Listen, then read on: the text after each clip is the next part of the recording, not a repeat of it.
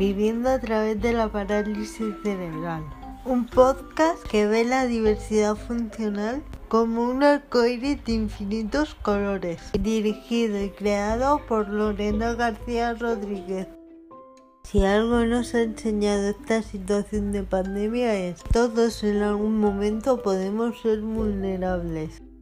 Por eso debemos mantenerlos activos y motivados, sin olvidar la importancia de mantener nuestro bienestar físico y psicológico. Inspirada por Claudia Teclen, presidenta de Convives con Espasticidad, me gustaría que este episodio se titulara Conviviendo con mi torturator. Como siempre he dicho, la condición de discapacidad puede ser muy diversa y dependiendo de cada caso pueden haber secuelas asociadas. Mi historia comienza después de haber sobrevivido a nacer de forma prematura a los seis meses y medio, cuyo diagnóstico fue parálisis cerebral infantil. La lesión afectó mi movilidad y autonomía.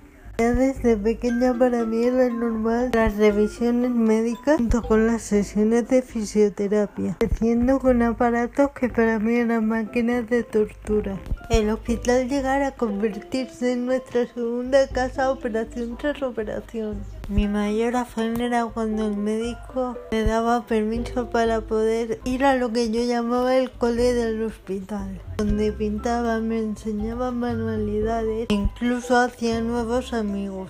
De ahí creo que nace mi afición hoy por todas las series sobre medicina.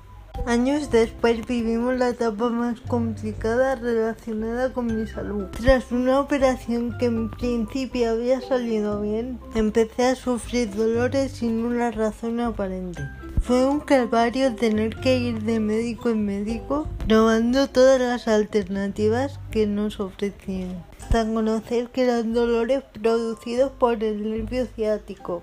Me afectó de tal manera que no pude hacer mi vida normal durante un año, donde aprendí que de la fragilidad nace mi fortaleza.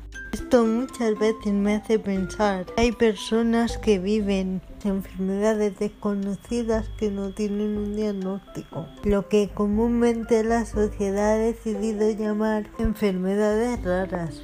Por eso es tan importante que se fomente la investigación para que en un futuro, esperemos que no muy lejano, pueda dar solución a su patología a través de un tratamiento gracias al que pueden mantener o recuperar su vida cotidiana con la mayor calidad de vida posible.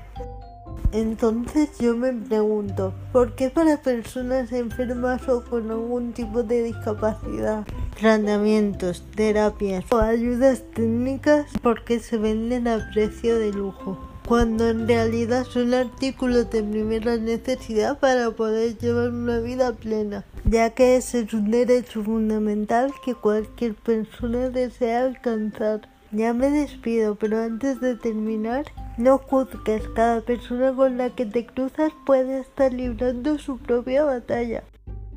Os recuerdo que tenéis disponible mi blog en todas mis redes sociales. Podéis escuchar el podcast los jueves cada dos semanas a través de las plataformas de Spotify e iBox.